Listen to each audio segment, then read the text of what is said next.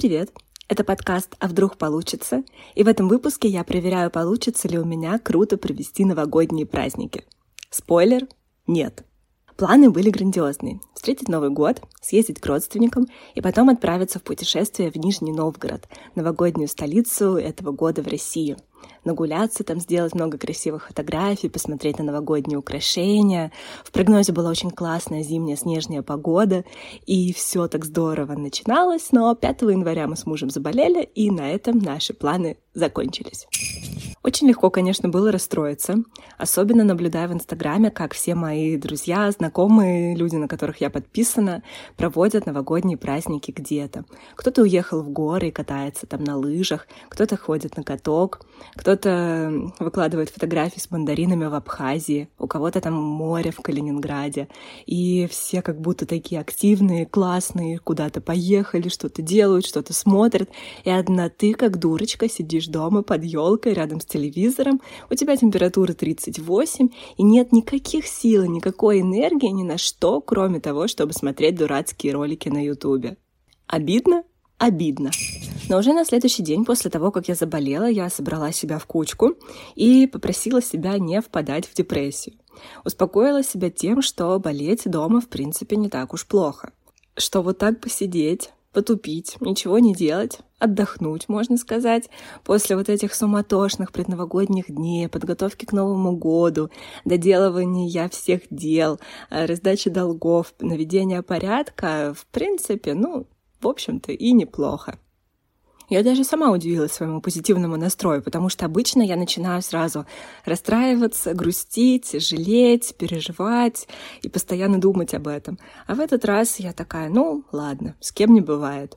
И начала проводить время настолько активно, насколько я могла себе позволить. Например, я посмотрела нашумевшее интервью Блиновской у Собчак. Елена Блиновская — это автор тех самых марафонов желаний, э, которые много лет рекламируют разные блогеры. Возможно, вы его тоже смотрели, там 10 миллионов просмотров, кажется, на Ютубе. Если вы его не видели, то я вам и не рекомендую его смотреть, потому что очень сложно наблюдать за Блиновской, за тем, как она отвечает на вопросы, как она немножко так по-хамски ведет себя, как она неадекватно реагирует. И я его смотрела в два захода со своей этой 38-градусной температурой, и мне было вдвойне сложно все это воспринимать. И я, если честно, оказалась в таком... Э, если раньше она не вызывала у меня никаких эмоций, но есть Блиновская и есть. Проводит она там свой марафон и желание, ну и проводят. Если людям это нравится, пусть им это нравится. Но в этом интервью она показалась мне настолько неприятной женщиной, что мне как бы очень сложно было на все это смотреть и потом еще держать в себе и не иметь возможности ни с кем с этим поделиться. Вот, делюсь с вами. С оговорочкой на то, что это мое субъективное мнение. Помимо этого интервью я посмотрела много выпусков про другие марафоны у других блогеров и, конечно, тоже была в шоке от того, что вообще люди продают и что вообще люди покупают. Начиная от э, запуска шариков в небо, заканчивая дыханием цветочком, Надеюсь, вы не видели этого и не понимаете, о чем речь, но там прям ой-ой-ой. А разбуди в себе богиню, стань кошечкой и вот эти прочие всякие штуки с какими-то сексистскими мотивами. Очень, очень, очень у меня прям перевернулся мой мир после всего просмотренного. И, возможно, лучше бы я, конечно, гуляла по Нижнему Новгороду, но тут уж как получилось, так получилось. Теперь я в курсе того, какие есть марафоны, какие есть блогеры и какие есть а, техники дыхания цветочком. Когда все самые дурацкие ролики были просмотрены, и температура немножечко упала, я начала смотреть сериальчики. Посмотрела «Универ» 10 лет спустя.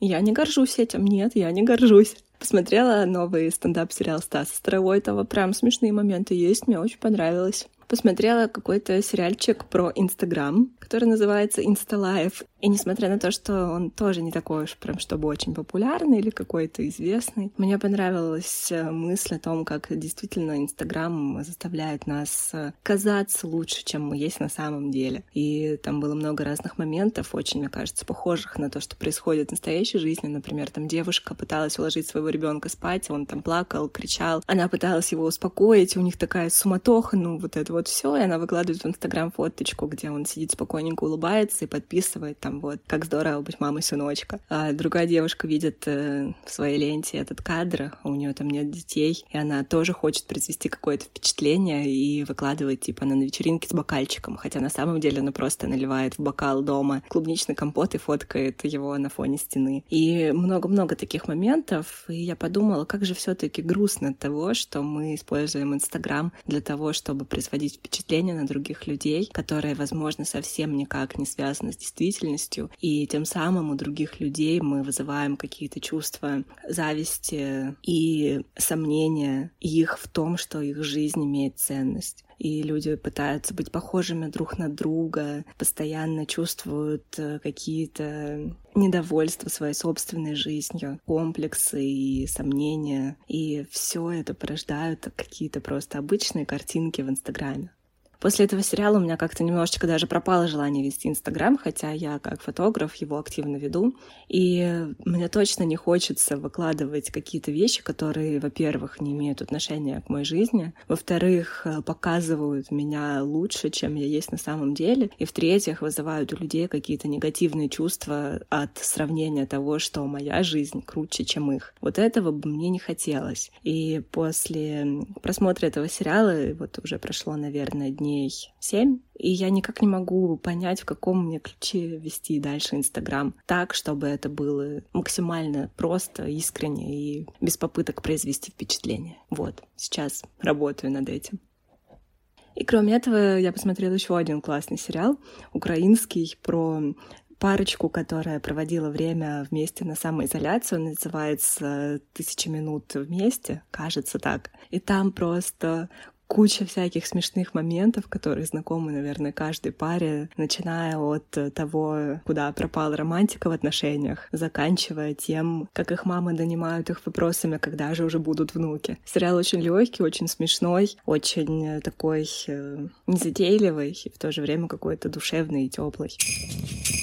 Посмотрела бы я все эти сериальчики и видео, если бы я не болела? Ответ — нет. А мне, в принципе, понравилось смотреть сериалы, сидеть рядом с елкой. Я опробовала доставку продуктов на дом. Это оказалось очень удобно. Раньше я как-то не видела проблемы сходить в магазин и купить продукты самой. А теперь, когда я научилась заказывать это в интернете, это прям оказалось очень классным. Сидишь дома, тебе привозят все, и никуда не нужно ходить. До меня долго доходит прогресс. Ага.